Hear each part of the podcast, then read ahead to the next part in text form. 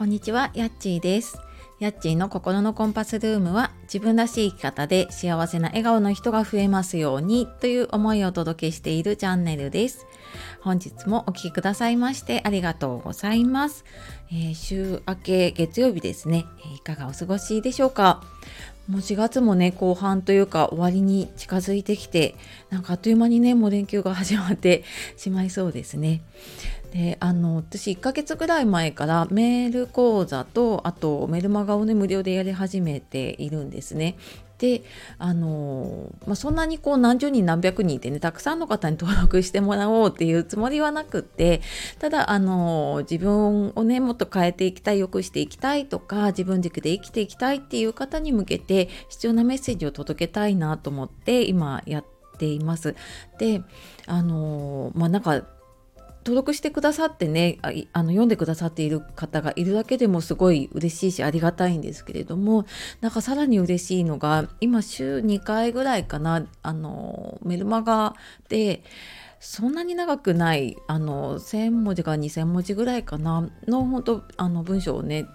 2000, 2000ぐらいかはいあの投稿しているんですけれどもでなんかそれを読んでくださっているのがその登録している方の50から60%ぐらい、まあ、半分以上の方がね結構毎回メールを開いてくれているんですね。でなんかこれが本当にありがたいなと思って いてなんか、ん、やっぱり私はこう数を多くしたいっていうよりは必要な方に届けたいとかね本当に役に立つものを届けたいとかなんかそういうものがすごく励みになるんだなっていうのをねちょっと改めて感じています、えー気になる方いたらね説明欄の方から見てみてください。登録すると3つプレゼントがもらえてそれとともにねあのメール講座読んでいただくと多分それだけでもちょっと自分を変えるヒントになるかと思います。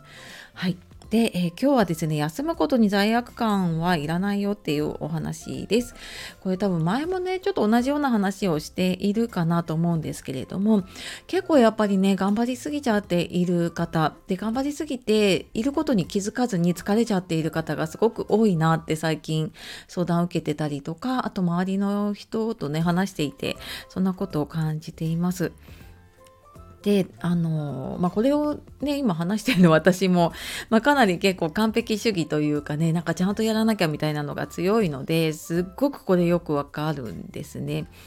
ででもねやっぱりこうなんとなく休んじゃいけないなみたいな風に思って、えーもうなんかね限界まで頑張っている方きっと多いですよね。で、まあ、会社でもねなかなか休みが取れなかったりとか他の人に仕事頼まれると断れなくってで、まあ、家に帰ってきたら帰ってきたらね家のこととか子供のこととかに追われる毎日でなんか気がついたらもうバタンって 私はなんかそのタイプだったんですねなんか倒れるまで走り続けていたなっていうふうに思っています。でなんか私今はねもうあの今日休みますとかねあの今日は休みって自分で決めてあの仕事とか家のこともね調整できるようになったんですけど、まあ、それはね、まあ、何度か話している NLP っていう心理学を学んでからなんですね。でなんかそれからやっぱりこう休んでいいのかなっていうこう後ろめたさとかね罪悪感とかを感じずに休めるようになりました。でなんかそこその学んでた中でね一番やっぱり残っているのが、うんまあ、自然はねこう四季ってねこう春夏秋冬の四季のサイクルがあってでもなんか自然界の中で人間だけはそのこう四季のねこう自然のサイクルに逆らおうとするというか、うん、あのそこにこう立ち止まろうとしちゃうっていうですよね。でも本当はやっぱりその自然のサイクルって本当に自然なのでそれは人間にも当てはまることなんですよね。で本当はなんかその起きている流れに沿って生きると多分生きやすくなるですね。で例えばあの桜の木この前までね綺麗に咲いていて、まあ、これから咲くところもあるかな。で春にね綺麗な花を咲かせた後、まあ、夏はね葉っぱが、えー、と緑がね茂ってで秋には葉っぱの色変わって葉っぱを落として冬にはあの休むというかね休眠するっていうこのサイクルがあるからやっぱり毎年桜って綺麗な花をね咲かせられるんですよね。でこれ人もあの全く同じでこううまくいってるすごく成長しているっていう時もあればうまくいかない時もあってでうまくいかない時っていうのはやっぱり冬秋だったり冬だったりとかでね何かを手放していかないとまた次の芽が出てこないででもそこに逆らっていつまでもいやあの今までうまくいってたんだからとかねできるはずだって思ってそこにしがみついちゃっているとこう強制的にリセットをされてしまう。うん、例えば何かこうあもうちょっともうちょっと頑張ろう頑張ろうってやっていてでなんか休みたいなとか疲れてるなって思ってるのに休まずに無理をしているとなんか体調崩したりとか あのまあちょっと気持ち精神的にね参ってしまったりとかっていう経験ってありませんかね。もうなんかそれってもうこう休む時期だよっていうサインが出ているのにそこにやっぱりこう逆らってしまうことでもう強制的にそのサイクルが回ってしまうっていうことがね起こっちゃったりします。